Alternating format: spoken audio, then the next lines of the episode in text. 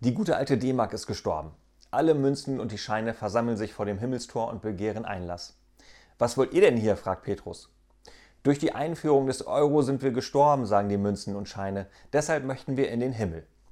Petrus öffnet daraufhin das Himmelstor und die Groschen und Markmünzen ziehen in den Himmel ein. Auch der 20-Markschein gelangt noch durch die Himmelspforte. Doch plötzlich schließt Petrus das Tor. Der 50-Markschein, der 100er, der 500er und der 1000er protestieren lauthals.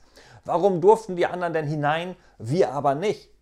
Darauf erwidert Petrus, tut mir leid, aber euch habe ich in der Kirche nie gesehen.